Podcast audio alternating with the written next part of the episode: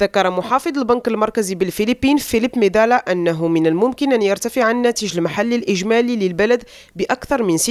هذا العام وذلك بسبب الطلب المحلي القوي والعودة المحتملة للتضخم إلى النطاق المستهدف من 2 إلى 4%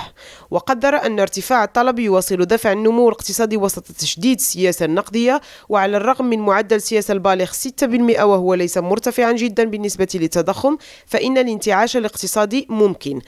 مشيرا إلى أن الناتج المحلي الإجمالي يمكن أن يصل إلى الهدف الذي حددته المؤسسة وهو ما بين 6 إلى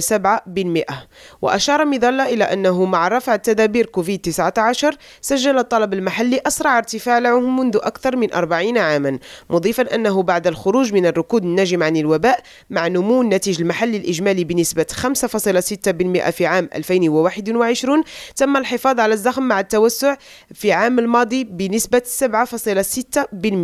أعلى بقليل من الهدف الذي حدده المسؤولون الاقتصاديون. وفي الوقت نفسه أضاف المحافظ أن التضخم سيعود أيضا إلى النطاق المستهدف للبنك المركزي البالغ 2 إلى 4% وذلك في نوفمبر أو ديسمبر من هذا العام. فاطم زهرة بالعربي ريم راديو مانيلا.